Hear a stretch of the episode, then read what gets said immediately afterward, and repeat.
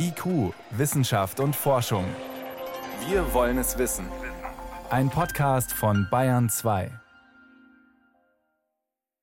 Russland will aussteigen aus der internationalen Zusammenarbeit im Weltraum, konkret auf der ISS. Was bedeutet das für die westlichen Partner und für die internationale Raumstation? Warum sind manche Katzen solche Einzelgänger und andere durchaus verschmust? Und Mensch und Maschine. Meistens geht das gut, manchmal wird es gefährlich für den Menschen. Wie sicher sind Roboter im alltäglichen Leben? Antworten gibt's hier. Herzlich willkommen. Wissenschaft auf Bayern 2 entdecken. Heute mit Birgit Magira. Russischer Roboter misshandelt Kind. Das ist eine Schlagzeile, die ihren Namen verdient. Immer wenn ein Unfall mit einer Maschine als Täterin sozusagen passiert, ist die Aufmerksamkeit groß. In dem Fall hat auf einem Schachturnier in Moskau ein Robotergreifer den Finger eines gegnerischen Spielers erwischt und verletzt. Sprechen wir gleich drüber. Meist passieren solche Unfälle eher im Arbeitsumfeld. Florian Pfalz-Eder erklärt, wo überall mittlerweile Robotik zum täglichen Leben gehört. Ein Roboter ist kurz gesagt eine Maschine, die für uns Menschen die Arbeit übernimmt ferngesteuert oder automatisch. Sie arbeiten vor allem da, wo es für Menschen mühsam oder gefährlich wäre, im Weltall zum Beispiel. Dort fahren sie auf der Marsoberfläche und sammeln für uns Gesteinsproben oder unterstützen Astronauten auf der internationalen Raumstation. Auch Autos und andere Industriegüter werden heute vielerorts nicht mehr in mühsamer Handarbeit am Fließband gebaut, sondern von Robotern in modernsten Fabriken gefräst, geschweißt und zusammengesetzt. Seit den 1960ern. Die Technik wird immer raffinierter.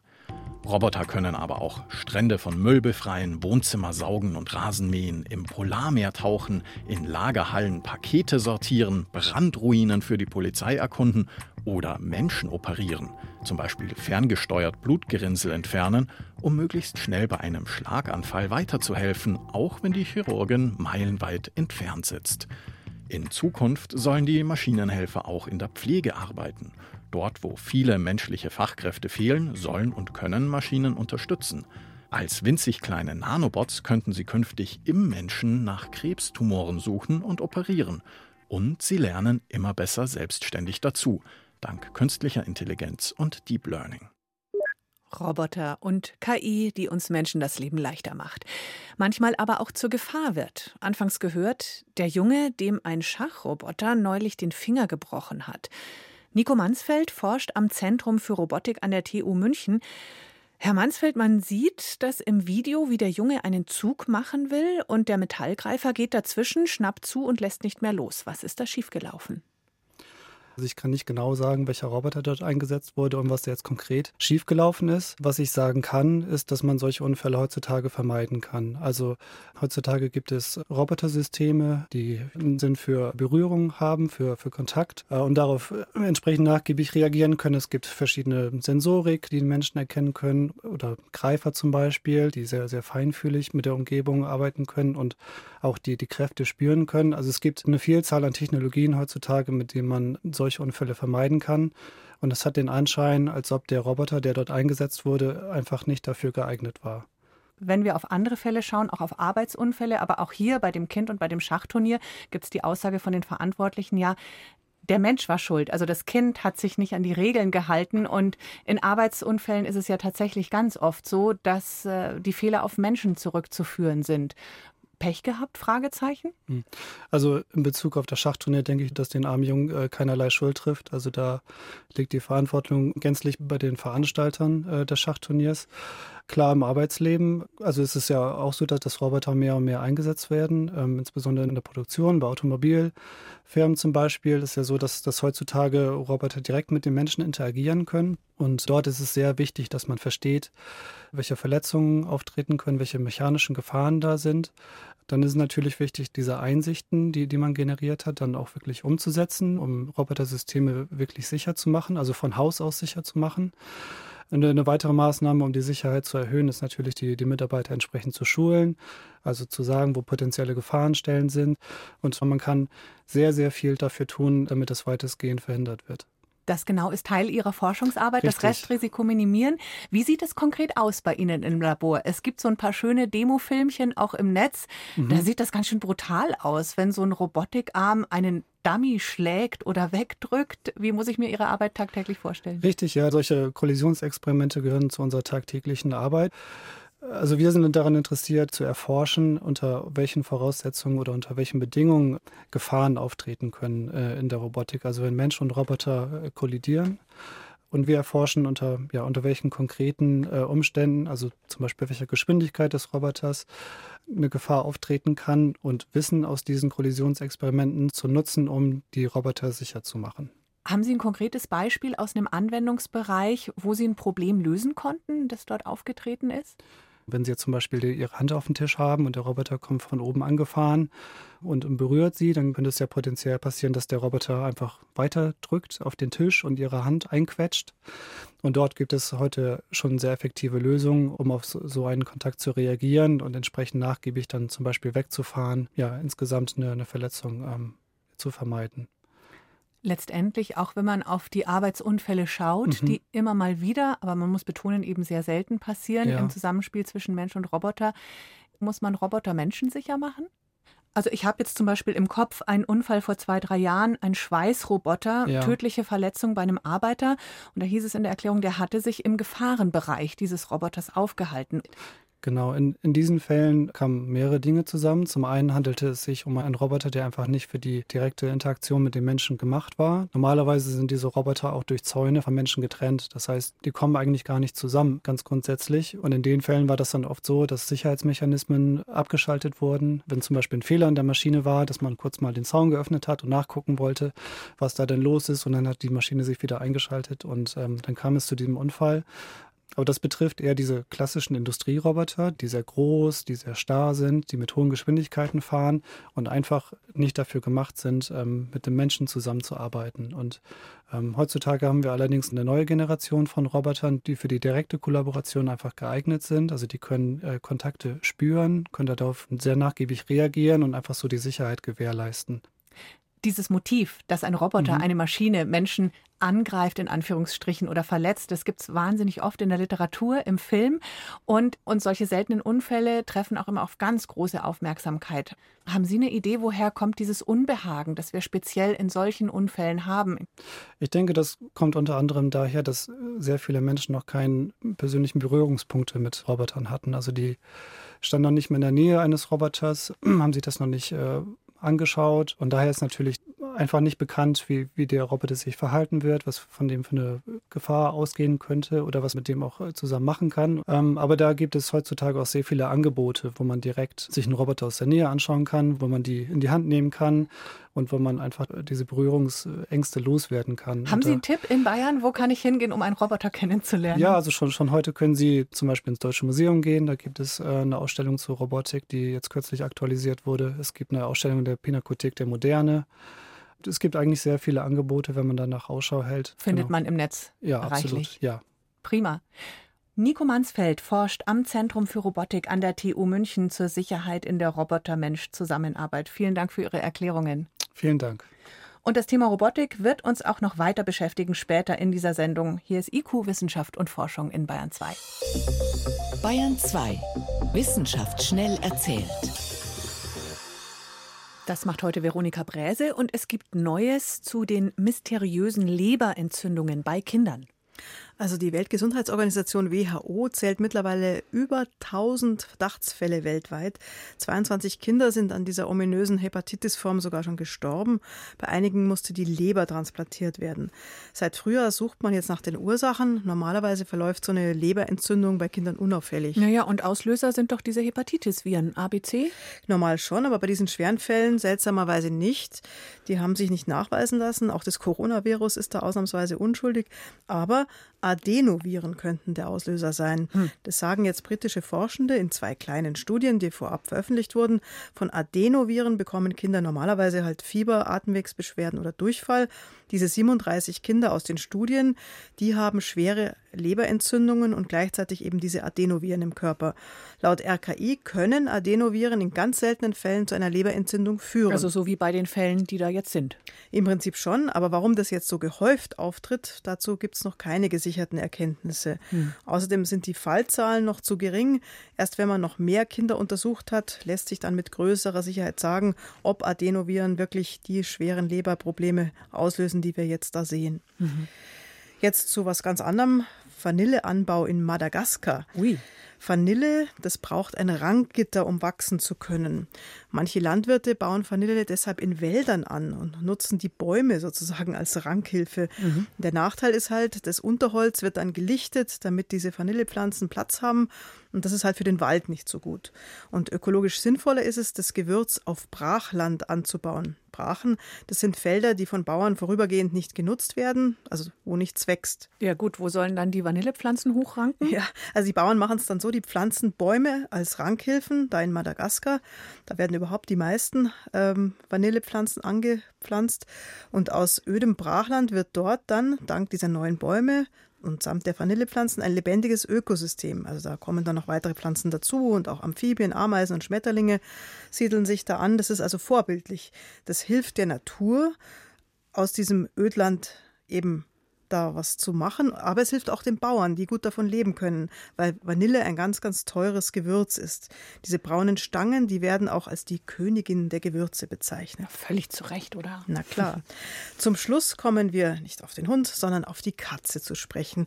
Katzen sind eigenständige Tiere, Eigenbrötler und brauchen oft überhaupt keine Gesellschaft. Oh ja, das stimmt. Genau. Die gehen für sich. Japanische Forschende haben Katzen in Tierheimen sich genau angeschaut und die stellen fest, dass der Hormonspiegel Hormonspiegel eine Rolle spielt, ob Katzen in Kontakt gehen oder nicht. Okay. Zwei Hormone sind da besonders wichtig. Zum einen das Testosteron und auch das Cortisol. Das ist ein Stresshormon. Und wenn man von diesen beiden, wenn die Katzen davon viel haben, sind sie besonders eigenständig. Die Tiere, die wenig Testosteron und Cortisol haben, die halten es gut mit anderen aus und suchen sogar die Nähe. Also ich halte zum einen fest, man darf das nicht persönlich nehmen, wenn einen die Katze nicht anschaut und nicht zum Kuscheln kommt. Äh, zum anderen die Frage, wenn du sagst Hormone, was ist mit dem Kuschelhormon? Also das ist komisch, dieses Kuschelhormon Oxytocin spielt genau. überhaupt keine Rolle. Also auch Katzen, die viel Oxytocin im Blut haben, die können stolz, unnahbar und einsam ihre okay. Kreise ziehen. Interessant ist auch, dass Katzen, die miteinander spielen, ähnliche Darmbakterien haben. Also der Darm scheint sich anzugleichen, wenn Tiere viel gemeinsam haben. Auch interessant. Vielen Dank, Veronika Bräse, für die Kurzmeldungen aus der Wissenschaft.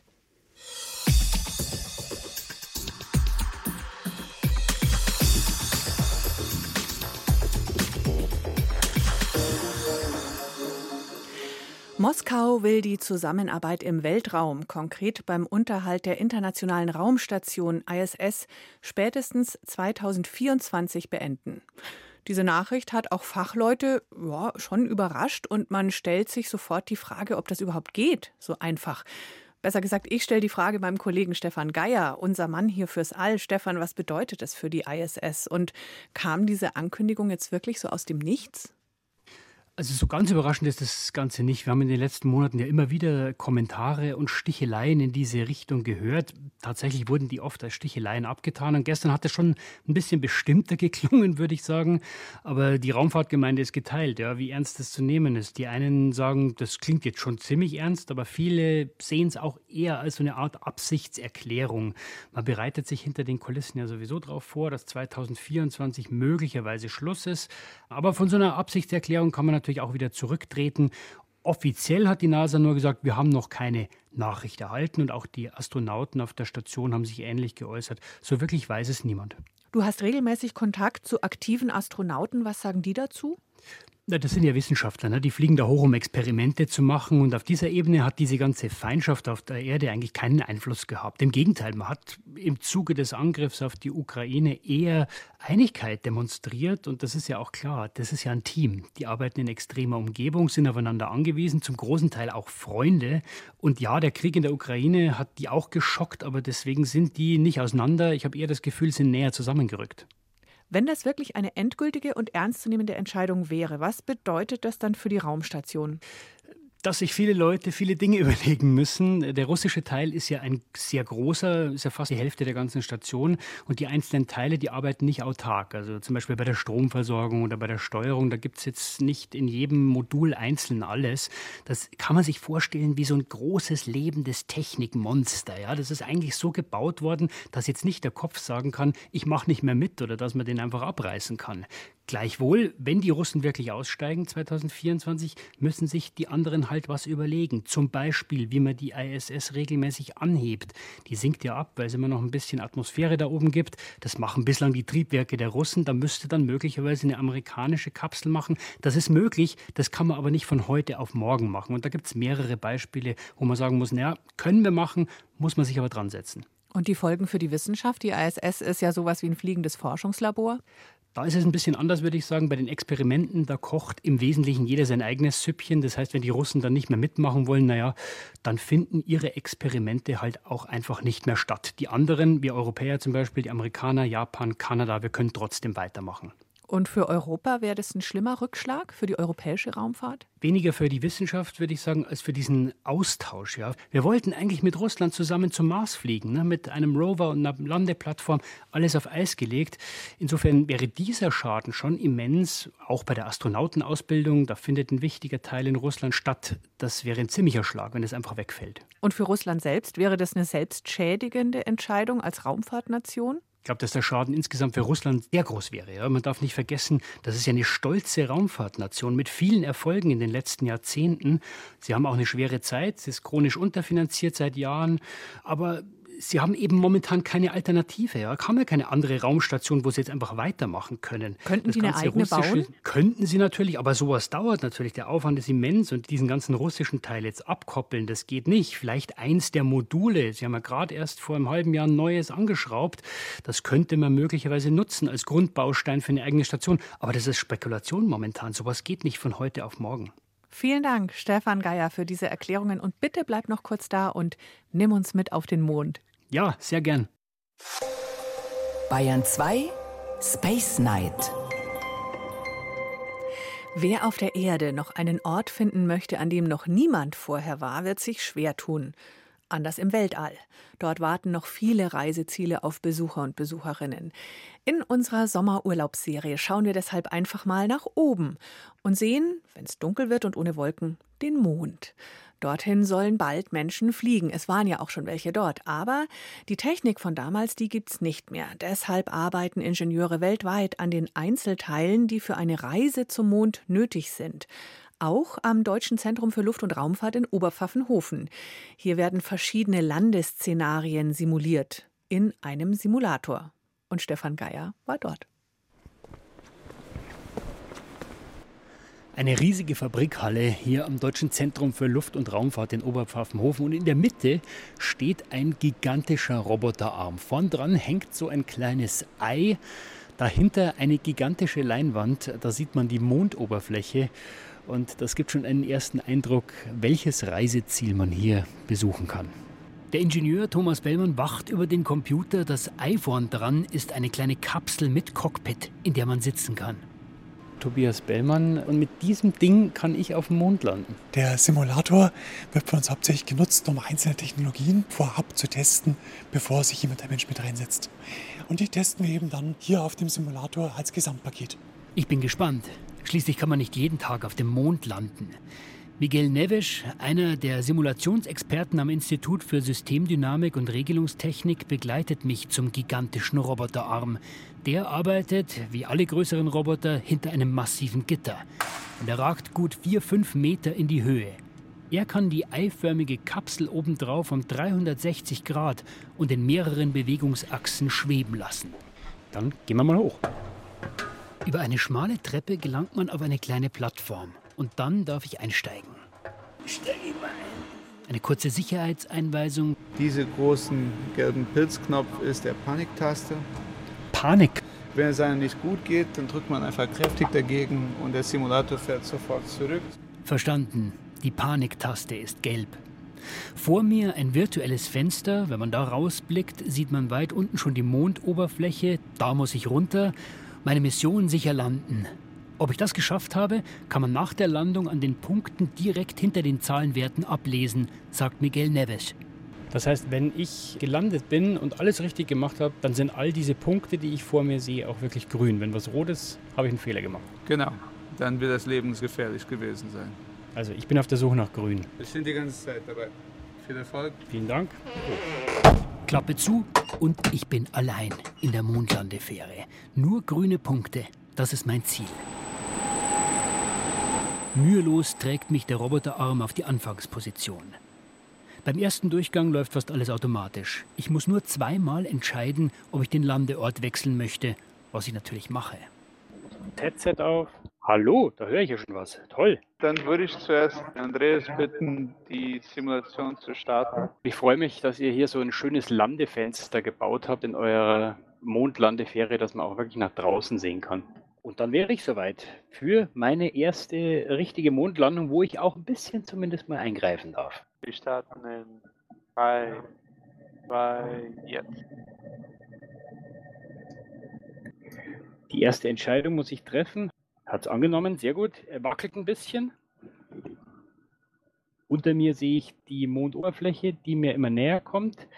Ich bin auf 950 Meter ungefähr und habe noch 27 Sekunden Zeit, um die nächste Entscheidung zu treffen. Weil mir diese Landestelle nämlich nicht gefällt, weil ich befürchte, dass da möglicherweise ein Stein liegt, werde ich in 18 Sekunden versuchen, eine andere Landestelle zu wählen. 500 Meter Höhe über der Mondoberfläche. Ich habe noch sechs Sekunden Zeit. Jetzt wackelt es hier und ich muss erneut wählen und schauen, dass ich nicht in einen der roten Punkte komme und habe eine neue Landestelle gewählt jetzt mit drei Punkten. Ja. Jetzt sehe ich draußen, hat sich äh, die Mondoberfläche auch so ein bisschen geneigt erst und dann ist es wieder gerade geworden. Das heißt, wenn ich alles richtig gemacht habe, werde ich trotzdem landen. Bin nur noch 30 Meter über der Oberfläche. Touchdown in 3, 2, 1. Und gelandet.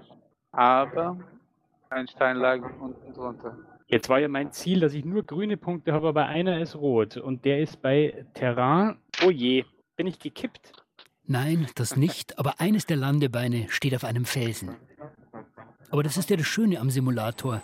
Hier kann man einfach wieder von vorne beginnen. Puh. Und das ist auch der große Unterschied zu einer echten Mondlandung. Da kann man nicht so schnell nach Hause gehen, das ist wahr. Da muss man wirklich mit der knallharten Realität zurechtkommen. Nur ein roter Punkt, das macht mich übermütig. Aber ganz ehrlich, das meiste davon ist automatisch gelaufen. So oder so ähnlich stellen sich die Ingenieure später auch eine echte Mondlandung vor. Im Wesentlichen sollen die Astronauten nur eingreifen, wenn sie kurzfristig reagieren müssen.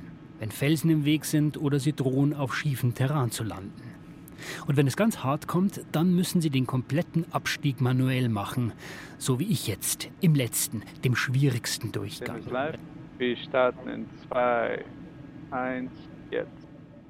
950 Meter, 700 Meter. Also ich habe in der linken Hand den Schubhebel und in der rechten Hand einen Joystick, 400 Meter. So, jetzt komme ich gleich nach 200 Meter und schalte jetzt auf manuell. Gebe voll Schub Oh, jetzt ruckelt er. Oh, okay. So, das war die falsche Richtung. Volle Bulle. Oh, abgestürzt. Vier rote Punkte. Das wäre schmerzhaft. Oh je. Ich bin am richtigen Punkt zumindest gelandet. Die Geschwindigkeit ist rot, die war falsch, die war zu hoch. Die Geschwindigkeit nach unten war zu hoch, die Seite war auch zu groß. Manuell, ganz auf mich allein gestellt, habe ich als Laie keine Chance. Der Roboterarm mit dem Cockpit im Ei vorn dran bringt mich sicher zurück zur Treppe. Ich darf wieder aussteigen. Frische Luft. Für mich war es eine erstaunlich realistische Erfahrung. Denn eigentlich bin ich ja nur einsam in einem Ei vorne an einem Roboterarm durch die Halle geschwebt.